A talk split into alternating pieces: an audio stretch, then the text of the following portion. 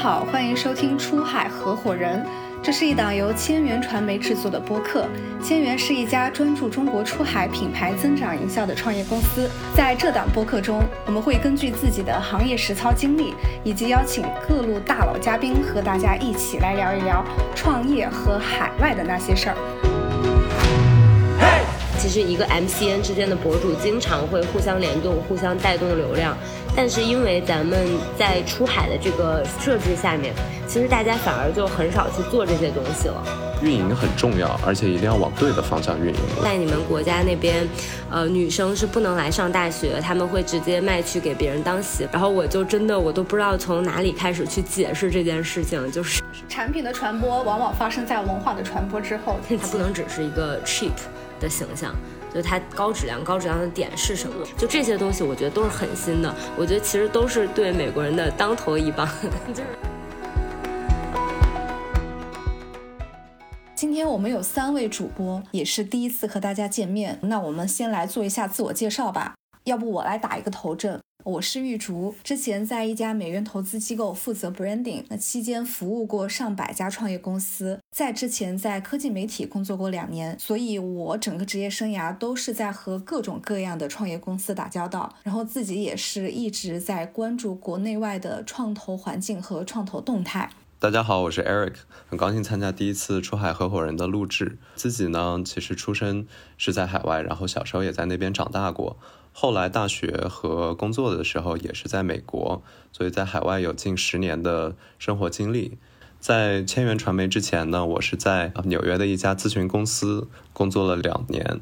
从大四开始，我自己开始在海外社交媒体上面就孵化内容账号。那 Eric 其实就是说的有点有点谦虚，就是 Eric 做的这个账号，现在在 Instagram 上面应该可以算是中国留学生群体里面最受关注的一个账号矩阵了吧？就所有账号这个粉丝其实都已经是百万级别的了。那这个 Eric 的这个具体的一些呃事迹，我们可以等到合适的机会再聊。下面把话筒交给 Liza。Hello，我是 Lisa。我自己呢，其实跟 Eric 差不多，也是有着比较多年的留学经历。其实我在北美和英国都有，呃，都有着上学和工作的经历。我自己参与千元创业的初衷，也是因为我是一个，呃，我是一个超级品牌爱好者。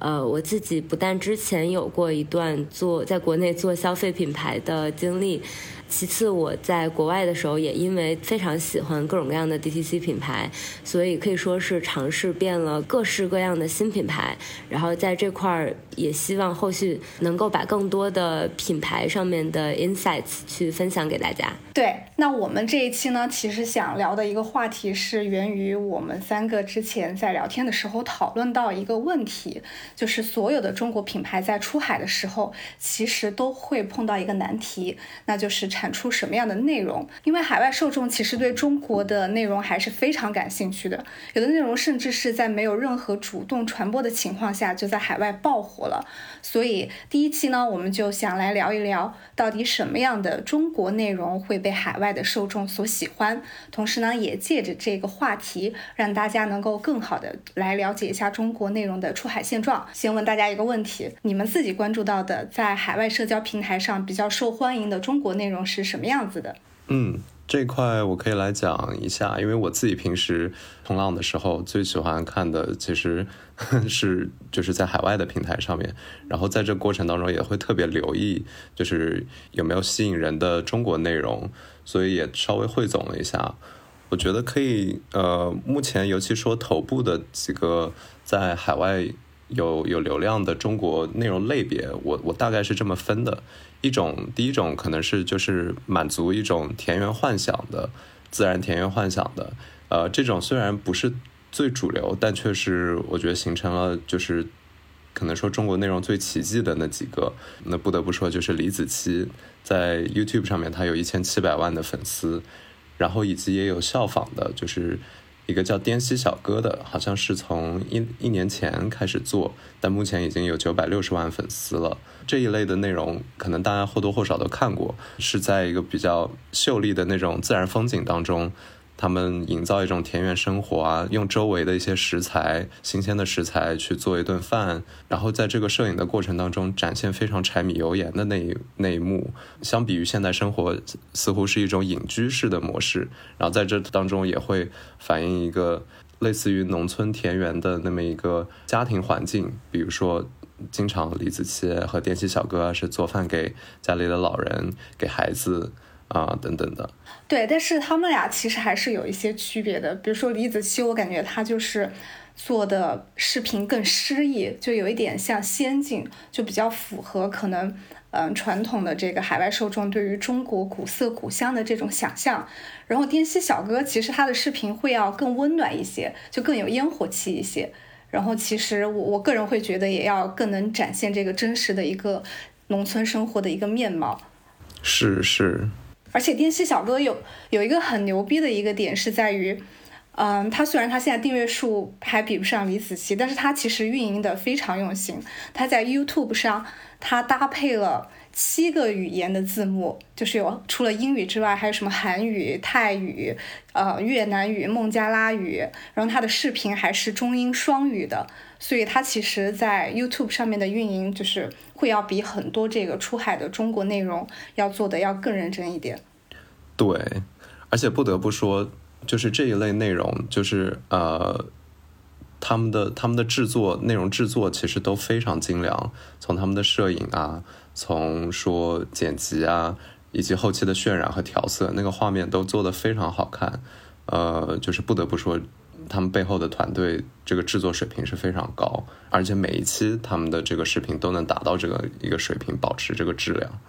非常了不起，我觉得。对，哎，你知道滇西小哥是 Puppy Tube 孵化的吗？哦，这我还不知道，就是那个 Puppy 酱对吧？对对对对对，是 Puppy 酱的 MCN 的那个公司。嗯，难怪这么成功，因为他才他才没有多久，他就已经达到九百六十万，就是已经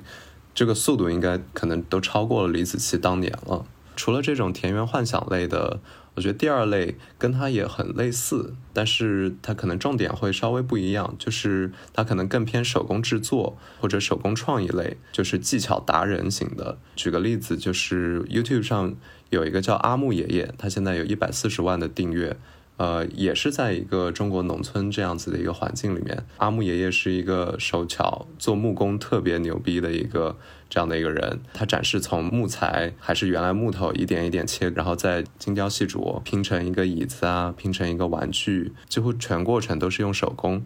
而且最后做出来一个非常非常让你想不到的一个家具或者一个木制品。然后除了这种，还有甚至还有给村里面做了一座桥的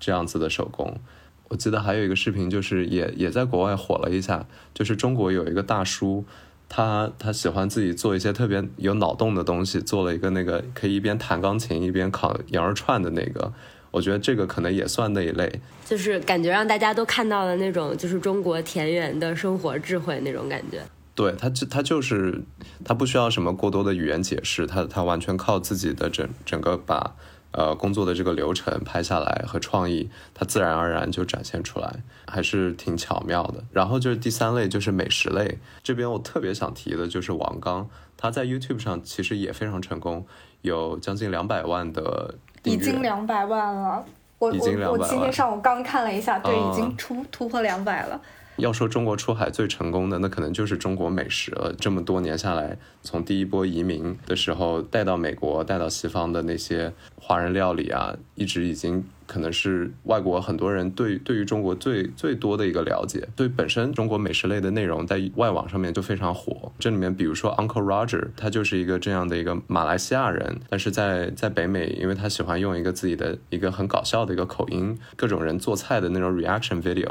他一般都喜欢去找那种白人做中餐或者做亚洲菜的那种 video，一个点一个点的去批判，比如说怎么煮完饭还要用水过滤一下，或者说用平底。锅炒炒饭啊，等等啊，虽然虽然我也经常用平底锅炒炒饭，但就是 Uncle Roger 做过一次王刚的 reaction video，然后全都是褒义的，就是讲王刚专业用的锅绝对是最好的 wok，然后用的油一点也不吝啬，这都是 就是非常认可的点。然后反而 Uncle Roger 可能做做的 reaction 那个 video 比王刚自己的那个视频甚至关注度还要高。所以感觉王刚其实就是把把中国美食做的特别真实、特别好，就内容够硬，非常专业，甚至也形成了一种破圈的效应。对，就是说，其实我们还是有很多很优秀的 IP 的，就不管是李子柒，还是电器小哥，还是说这个王刚，但是可能其实他们的他们是有天花板的。就是他们到了某一个水平之后，就很难再去真的有一个特别破圈的增长。就比如说，可以像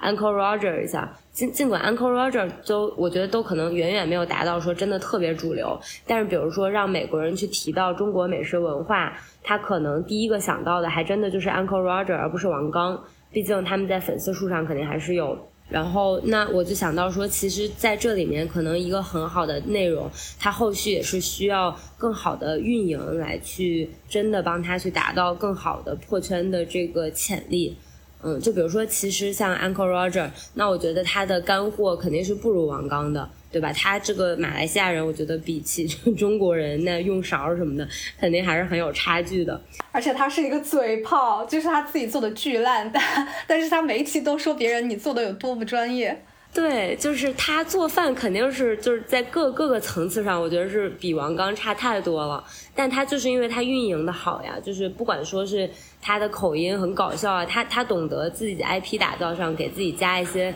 更强的标签，然后其次他的运营手腕也好。就比如说，其实王刚就不会去做这些 reaction videos。呃，去做一个反应，然后包括 Uncle Roger，可能他还会跟很多的博主去一起去联动去做一些内容，还能够互相去做一些流量转化。那其实这些动作都是属于呃博主涨粉的标配动作。就比如说在抖音上，其实一个 MCN 之间的博主经常会互相联动、互相带动流量，但是因为咱们在出海的这个设置下面，其实大家反而就很少去做这些东西了。然后，所以我觉得说，其实这些内容如果能够在更好的运营，呃，更好的去跟本地的 IP 多去做一些联动的情况下，呃，可能还会有更好的增长空间。哎，我觉得这个地方其实我有两个点想要来讨论一下。就第一第一个点，我觉得，嗯，这个差异的原因可能一个是在于，比如说像王刚，我觉得他肯定是更重视国内运营的，因为国内他。可以直接转化成电商去做销售，所以它会在国内的运营放很多重心。但是像海外平台，比如说 YouTube，那它是通过可能点击量或者说你的观看量、广告点击量来去做一个内容的分成。那这种和电商的变现来比是完全不一样的两个方式，所以可能不同国家的一个创作者会选择自己更熟悉的一种方式。了解，哎，但是我还是觉得说，就是对这个，我我我不知道我是不是在，我是不是在抬杠，但是呃，就我我可以理解他们可能出发点还是这个这个视频最出来最开始做出来是给中国的消费者看的，所以不太会去做那些。呃，就是呃，YouTube 专属的，或者说海外专属的一些联动，呃，但是其实就是他们在国外如果做得好的话，收入是可以很高的。因为众所周知，YouTube 可能是所有的内容平台平台里面给创作者直接的广告分成最慷慨的，就是最 generous 的。那我之之前也有看到，我不太确认这个具体的数字哈，但是李子柒的视频光在 YouTube 上面，可能每年的分成也都是千万级的。所以我觉得，在如果有这种潜在收益水平的情况下，你去划分出百分之十、呃百分之十五的这个钱，去把它重新投入到内容运营方面，我觉得是非常 make sense 的。其实，如果我是李子柒，我觉得就是为了这个收入，让他明年再翻一翻，我去投入百分之十的的精力，呃，去提升我的这个海外运营本地化的水平，呃，我觉得是非常值得的投入。非常推荐他们去做一些这种运营方面的提升。我完全同意，就是这边有一个例子，呃，我觉得刚刚 Lisa 讲到，我觉得也很适合，就是之前有一个很火的账号叫做办公室小野，办公室小野好像一七年左右就已经火起来了，就是在 YouTube 上已经达到呃百万级别的量，一千两百万了，现在已经一千两百万了，嗯，对，但是他在。他在有一个点上面，视频浏览量开始完全不如以前，然后下面的评论也是说，感觉怀念以前的那个办公室宵夜。他在之前的话，他可能更真实，真的是从一个办公室的一个场景开始，然后从办公室可以入手的一些装备开始去做一些组装啊等等，然后做一个有一点荒谬的那么一个在办公室里面做菜的一一套流程，然后大家可能觉得那个还挺解压的。他第一期爆火，我记得是用办公室的饮水机。做一个火锅是是，然后到后来，他一个是放弃了美国本地化的运营，他不再做呃英文字幕了，而且开始大量的说中文啊等等，就外国观众可能要带着一层理解去看的时候，就大家慢慢失去了兴趣。然后第二点就是他反而就是太注重运营，太注重营销，跟各种样子的品牌合作啊等等，可能反而把他原来的那个内容的他自己人设也好，他自己。本身内容出彩的那个逻辑也好，都冲淡了。运营很重要，而且一定要往对的方向运营。我觉得是可以从办公室小野这个例子里面看出来。嗯，但我觉得小野其实他身上还有一个点是在于，就是你的内容怎么样能够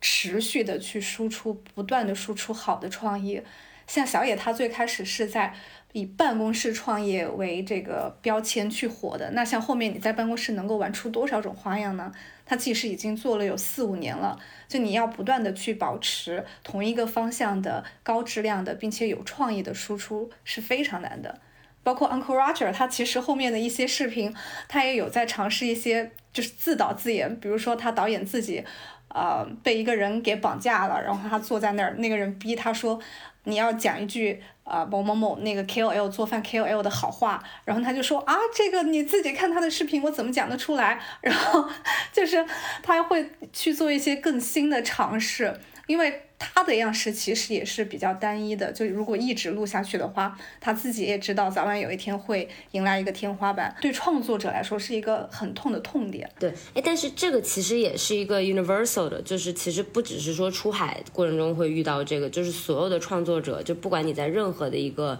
呃文化体系下面去创作，其实都是会遇到这样的一个问题。嗯，那可能就是我觉得，如果是内容出海这块，可能会更困难一些，因为如果你你你想 pivot，就是你想去给你的内容带来一些新的创意，那其实可能会更困难一点，因为你完全不太了解你的受众，他们到底有什么点能够打到他们。呃，所以其实我觉得可能从这个运营策略出发，呃，除了各种联动去玩一些流量上面的东西，内容产出的策略本身，如果能有一些本地化的指导，就是会有一些有趣的增长机会吧。嗯，对，Lisa 说的这个点，就是我我其实刚刚想讨论的第二个点，就是关于出海的一个内容的方式。就我觉得现在是有两个很不一样的一个方式，第一个就是。我就把本土的内容很真实的、很原生态的展示给你看，然后让你来去了解啊，比如说中国是怎么样的，中国农村是怎么样的。然后另外一种方式就是我可能做一些文化的融合，让你更能接受的方式，或者你更熟悉的方式来去呈现我想呈现给你的内容。啊，对这两种方式有什么看法吗？我我是觉得目前我呃我我非常同意，就是我觉得就是。呃，把本土内容搬给你看，就是你说的前者，它就是我们目前看到像滇西小哥啊，包括刚刚说的几位呃中国的这些内容创作者正在做的事情。但是像 Uncle Roger 就是一个典型的，他其实 Uncle Roger 是一个马来西亚的华人，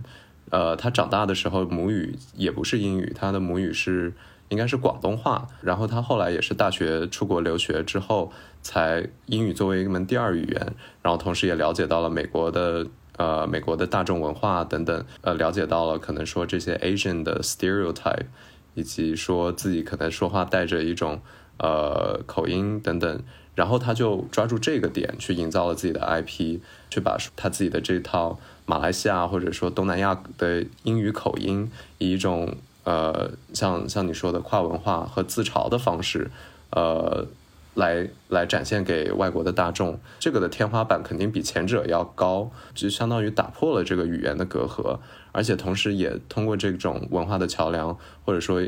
这种戏谑啊的方式啊，其实让大家也觉得你这个人作为一个来自一个非非英语母语的一个国家，用这种方式去展现变得非常合理。这一块其实中国没有看到特别多的这样子的例子。就是目前其实中国的内容出海其实还仅仅停留于就目前我们看到的这些账号，凭借他在中国社会的认知的一些东西，他做出来是什么样子，他就完全不加任何滤镜的去把它放在呃 YouTube 上，可以说他可能就是全全平台都用的是一样的内容，嗯，所以我觉得并不存在说这种就是哎呀原本是什么样子，但我非要取悦于外国观众要去做什么事情。我们说我们想要看到第二种内容，但也确实并不代表说第一种内容就是真实的做一个展现，它就不需要了。我觉得这个东西它肯定还是需要的，而且呃，它也会对于纠正很多外国人对于中国的偏见是非常有作用的。嗯，就比如说，其实从我个人的角度出发，其实我在我整个的这个所有的留学的过程中，我都在非常努力的去纠正很多老外对于中国的这个刻板印象，呃，包括对于中国经济发展现状的一些呃就非常落后的印象啊等等的，就是我自己会觉得非常的就是不爽，我总是想要去呃，就是我我几乎在所有的这种交流中，我都会很努力的去憋着一口气儿去向他们去讲一点点。的去告诉他们，我最震惊的案例就在于，就是我人生第一次到海外去留学的时候，因为那个时候呃在英国，然后他是这个随便给你分配的宿舍，就我也并没有办法去选择我的中国同胞一起住，而是直接给我分配了，就是有香港的，然后也有这个呃美国的，就是美国的黑人。嗯，然后我记得当时这个女生她是美国人，她也其实也是来英国留学，然后她的妈妈是呃黑人，她的爸爸是白人，然后我记得那个时候我在呃我们在公用厨房，我第一次见到了她妈妈，然后她妈妈一见到我就感觉就是类似于有点看着一个从贫民窟出来的人的那种欣喜和骄傲，然后她就问我说：“天呐，她说你居然能来英国留学，呃说。”呃，你家里是不是很有钱？然后还说说这个，他就直接问我说：“哦，我听说在你们国家那边，呃，女生是不能来上大学，他们会直接卖去给别人当媳妇儿。”然后我就真的我都不知道从哪里开始去解释这件事情，就是。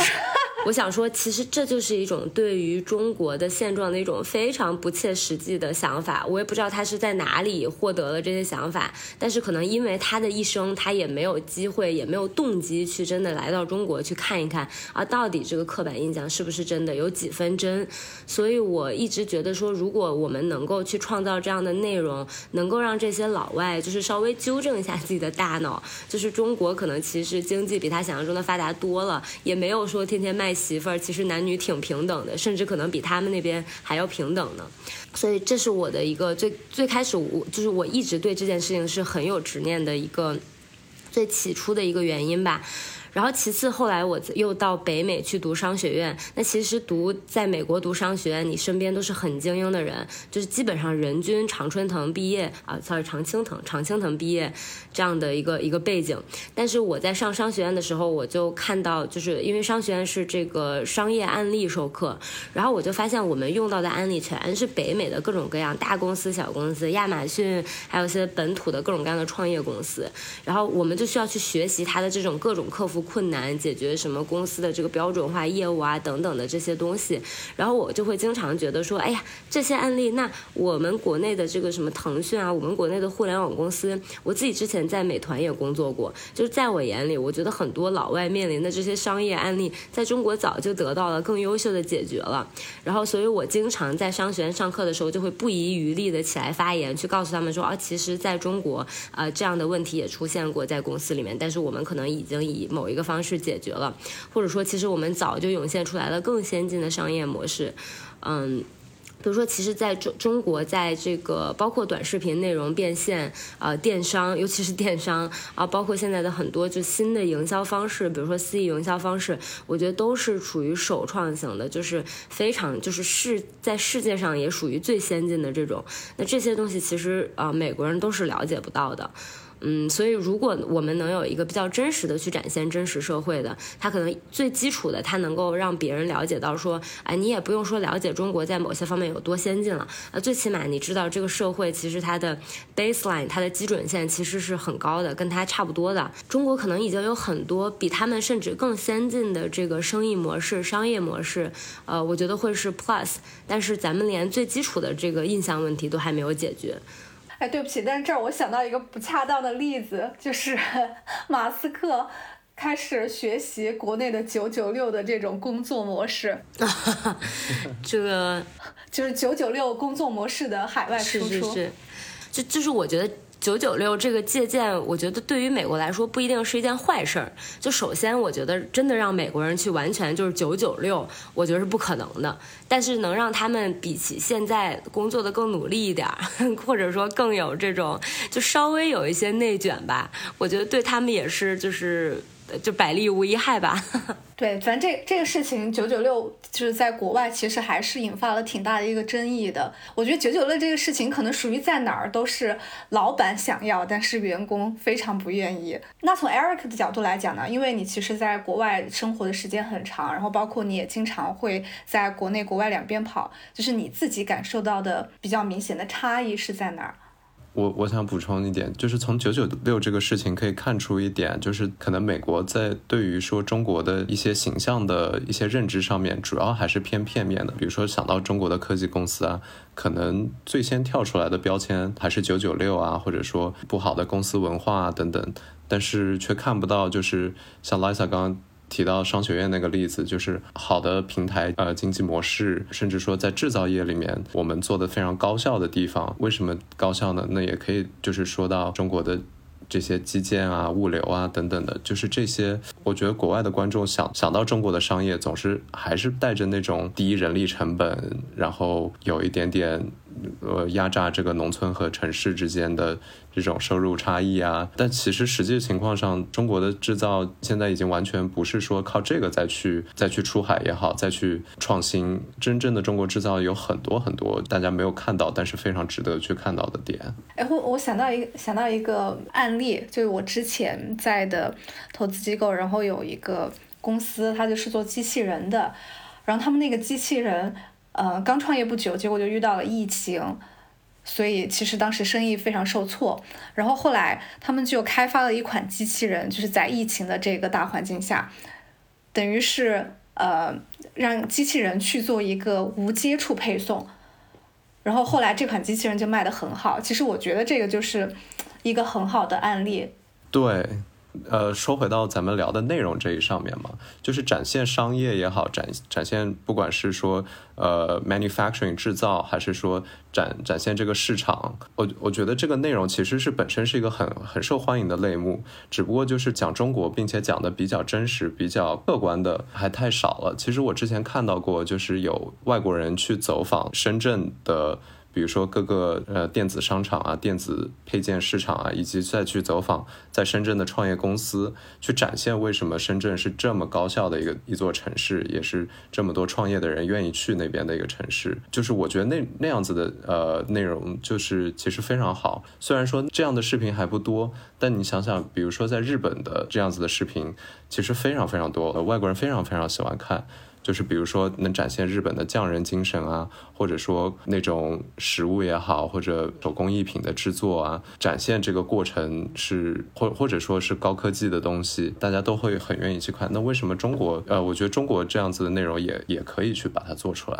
哎，我突然有一个想法，就是我我会感觉其实国家也是作为一个整体对外去做文化输出的。就其实它也有一点像，就是一个国家就是一个 KOL，那可能日本它作为一个个人 KOL，然后它给外界的印象就是匠人精神。那像韩国作为一个 KOL，可能给的印象就是呃潮流或者说这个 K-pop 之类的。所以就是嗯，中国作为一个整体，它对外输出的一个。印象是什么样的，其实也会非常影响中国公司对外去出海，别人对你的一个呃先入为主，或者说最基本的一个认知。产品的传播往往发生在文化的传播之后。嗯，说到国家这个 level 的话，就是确实，今天我们的公司其实是在做这个中国企业的出海。企业出海的前提之下，更是文化先进行了出海。所以很多这个外国消费者他在购买一个品牌的时候，他也在购买你的这个文化归属感。就比如说，其实在美国有很多高端贵妇护肤品牌，其实它都是用日本的文化打着那个噱头。那这个其实是源自于大家。他认为哦，日本有这个匠人精神，那他们匠人做出来的东西肯定得是好的东西，虽然他也不懂这些材料到底是啥。嗯，就是对我我我我很喜欢的一个品牌是一个就是是呃是一个就是它是用日本艺伎的妆容，呃。去做启发的一个一个高端贵妇品牌叫啥我忘了，呃，但这个品牌其实是一个美国女的去日本做的，就是但他真的就是借了日本文化的这个噱头。那其实回到这个事情，我我们可以去思考说，那中国文化现在大家为什么很多我们来自我们文化的产品它卖不上价？那可能大家对于我们文化的这个想象力目前还是有一定的局限性的，对吧？如果说。想到中国文化，大家就想到说，哦，这个博大精深的这个，呃，包括我我们的各种什么草本植物呀，啊，物资丰富啊，包括我们自己的，我们有没有中国，呃，怎么说，中国专属的这个，呃，匠人文化，或者说就是我们的 manufacturing，我们的制造业到底如果提炼出来一个非常牛逼的特点的话，它到底是什么？它不能只是一个 cheap 的形象。就它高质量，高质量的点是什么，对吧？所以说，其实我觉得很多情况下，我们中国品牌出海，我们要肩负着额外的包袱，就是说，我们呃，我们反而就是 instead of，比如说像日本，我出一个品牌，我就可以直接说，哎，那你看我就是日本文化，我就是匠人啊；韩国，我就是时尚啊。很多中国品牌甚至需要先去把自己跟这个 cheap 这件事情先解开。解开绑定，就是你不仅没法乘着你的这个文化的东风，你还得一定程度上把自己跟自己文化上面的一些东西先进行解绑，所以它这个难度其实是就是地域水平吧。目前，我不知道我这个话是不是说的有点悲观了。这也看就是我们。接触了这么多，其实，在出海的客户很多，他们一个在品牌品牌化的上面的需求，就是一定要去中国化，一定要显得这是一个本土品牌。如果咱们的国家的这这种标签，通过内容的出海，慢慢大家理解了、了解了多了，能改变、改观一些这些形象的话，要去中国标签这个问题，也也就自然迎刃而解了。嗯，对，就是，呃，虽然我们对外做的这个产品的传播，它其实是会受到文化的传播的影响，但是其实反过来，你对外去做的这个产品传播，它也会影响我们对外的文化的留给别人的印象，就是它是一个互相作用的一个结果。就其实我们做千元这家公司的初心，其实也是怀着这样的一个梦想。其实刚才我也讲过，其实从大学的时候我就有这样的一个梦想，就中国文化的出海。我们也觉得这是一个不可避免的趋势。然后在这样的一个趋势里面，我们如何能够贡献自己的一份力量，或者说能够参与去探讨，说我们的文化能够以一个什么样的形态、什么样的关键词去被世界所接受？我看到一个就是说拥抱自己是一个中国的这样的一个背景的。一个案例就是阿里巴巴 Express 在在西班牙的他们的一个账号，他们在 Twitter 上面叫做阿里巴巴 Espanol，然后他们做的内容呢，全都是可能会发那些幺六八八上面找出来最最搞笑、最荒诞的一些东西，比如说一个一个猛男 T 恤上面印着全是腹肌的那种 T 恤，或者一个。特别搞笑、特别 random 的一个装在浴室墙上的一个东西，就会让人浮想联翩的一个这样的。然后，然后他可能会也是像我们刚刚说到，像 Uncle Roger 那样子，他以一种可能自我戏谑，然后大家一起 laugh it out。就这样子的一种方式，去吸引很多外国人能够去理解，能够去认同这种幽默，同时也给自己的产品带来了很多流量也好，也同时让大家通过幽默，反而去打消了那一层可能说对于作为一个中国品牌、中国生产的一些不好的印象。反而就是觉得我们这个这样子的一个生产出来的东西丰富多彩，特别有意思。你在美国沃尔玛，在在那些线下的渠道也好，你永远找不到这么奇怪、这么好玩的东西。只有在 幺阿里巴巴 Express 上面，你才能找得到。哎，那其实这个就包括中国制造这个东西，我觉得其实它都需要一个 total rebranding，对吧？大家印象里面就是 cheap。就 Eric 刚才讲的这个案例，我脑海里面甚至觉得就都可以有一个这个宣传片，就是中国制造 Made in China 到底 embody 了什么，到底包含了什么价值？它不是 cheap，它可能是就 everything you want，就是 everything，所有你想象到和你想象不到的，就是中国制造都能造。就我觉得这可能都是一个就是 much powerful 一个更有力的一个叙事方式。哎，我想拼多多最近的那个 campaign 就非常，它的主题就选的非常妙。啊，对，它叫做 You can be a billionaire。Shop like a billionaire。啊，shop shop like a billionaire。对，可以在他们的海外平台上面去找到，用用可能一个随便呃大家的这个收入都可以像 billionaire 一样购物。就这刚刚讲到，就是中国一直说中国是世界工厂嘛，但是这个是说到世界工厂，大家都带着一种想法，这个可能更更更定性的一种想法，就是说哦是一个血汗工厂啊，或者说是一个 cheap manufacturing 的工厂，但。但其实本身“世界工厂”这个词也可能是一个很奇幻的，或者说很美妙的一个 一种形象。比如说，那那查理的巧克力工厂，它也是个工厂，但是大家。就会想到，哦，那都是产生乐趣、产生奇妙的东西。就我们确实依然是世界的工厂，很丰富多彩的这样一个工厂，真的是物美价廉的东西。其实这还是很正面的。其实刚才玉竹提到这个 shop like a billionaire，与其告诉你说，哦，其实这些东西都很便宜，就告诉你说，现在中国制造可以让每一个人都有，就是。都都可以 democratize，就是就是自自由化你的消费这件事情，不是说你只有富裕了，你才能一天换一套衣服。你现在每一个人都可以这样。其实包括我自己个人对中国制造业也经历了一个这个态度的转变，因为我觉得在我小的时候，在我更小的时候，呃，初高中、大学的时候，我一直都非常的喜欢就是海外的品牌，我一直都觉得哦，这些品牌它有自己的性格和灵魂，然后我就宁愿花很多钱，我甚至去代购，我就去买。很多这个海外的各种各样的我喜欢的小众的品牌，然后但是其实自从我从这个美国回来，我在中国创了一波业，而且我做的就是消费品。那其实在这个过程中，我经常在国内的各种供应链、各种供应呃各种工厂之间就跑，然后去见到工厂的生产线，然后去见到工厂他们可以生产的这个 capacity，他们可以生产几乎所有的，就是其实 again 就是我刚才说的，只有你想不到的，没有他们做不出来的。就是自从我认识到了这个咱就是咱自己国家的这个供应链的实力之后，我其实就没有这么非要说要买某一个国外的品牌了。我其实一个是我对国货的自信更强了，然后而且我也相信说，其实基于咱的这个供应链以及新的一代更懂品牌的人，我们完全是有能力打造出来世界级的品牌的。我觉得拉萨刚刚说的就是供应链这个点，其实还就是我还挺感触的。呃，我觉得中国供应链的价值其实很长一段时间，就是它真正的这个价值和品质是被外界所忽略的。那未来供应链的价值怎么样能够让更多的人意识到？我觉得这个其实也是可以通过内容去，呃，一些好的，比如说不管是纪录片啊，还是说一些好的品牌啊，去把它对外去做一个呈现。然后说到内容这一块儿，其实我还想跟大家再聊一下，就是最近也不是最近，就是近些年来比较火的一些这个影视剧 IP 的一些内容，比如说《甄嬛传》《琅琊榜》，我觉得这个其实都是对外很好的一些呃中国影视作品内容的输出，包括最近很火的《三体》。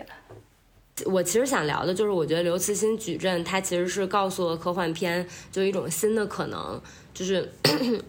我们看到的所有科幻片，其实都是就是美国价值观体系下面的科幻片，嗯，比如说就是最最最突出的就是美国队长嘛，美国队长就是一个美国精神的这个这个。呃，就化身，然后但其实不只是美国队长，所有的好莱坞 IP 其实都是一样，它最后都是由一个个人来去拯救世界，而且其实在美国价值观的这个想象下面，其实他们想象中的外国人，which is 阿凡达，就是阿凡达，其实跟人类社会就跟跟资本主义社会根本就差不多，就都是由一些就个人主义非个人主义感觉非常强的这个生物，就是两边几乎是 identical，就是一样的。嗯，但是就是我觉得我我一直一直非常喜欢就是刘慈欣的作品，然后我我觉得他其实就是我也很高兴，我我非常激动，就今年看到就《流浪地球二》，首先就非常的高制作，就虽然说我觉得。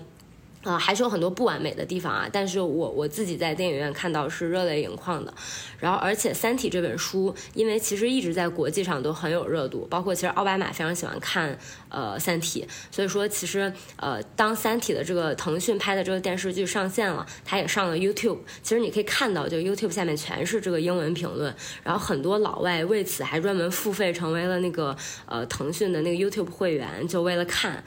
啊，然后 我我我觉得这个这个非常非常好，就把这个东西拍出来，就是而且因为《三体》的整个价值观，比如说这个在刘慈欣想象中的这个三体人，他其实就跟好莱坞想象的三就是《阿凡达》就完全不一样，它就是一个完全没有个人主义的社会，它是作为一种集体性的意识存在的，对吧？因为比如说三体之间，就三体人之间，它没有这个交通的隔阂，它其实是作永远是作为整体在思考自己呃就是种种族的命运的，就这些东西，我觉得都是很新。我觉得其实都是对美国人的当头一棒，就是他们对于就是外界对于宇宙的想象其实是很局限的。然后这样的一种观念，其实如果能够在国外吸引粉丝，就本质上其实也是对于很多就是比较东方的价值观的一种输出吧。Liza 刚刚说的这个话，我觉得还是挺有启发的。今天聊到这儿呢，我们还是聊了挺多的跟内容出海或者说文化相关的一些内容。只要你能够找到大家的一个痛点，或者说不同文化之间的一个融合之处，最后一定能更好的去传达你内容当中想要表达的价值。那其实，在出海这件事情上，我们还有很多的话题可以和大家分享，包括后面我们可能也会去聊一聊。比如说海外不同的社交平台，它的这个内容或者说它的受众有什么差异？那海外消费品牌一些创新营销的故事，或者说一些创业公司出海踩过的坑，甚至包括我们几位主播在海外工作学习过程当中遇到的一些雷人的故事等等。如果大家有想听的话题，欢迎留言告诉我们。那这一期的出海合伙人就到这里，我们下期再见。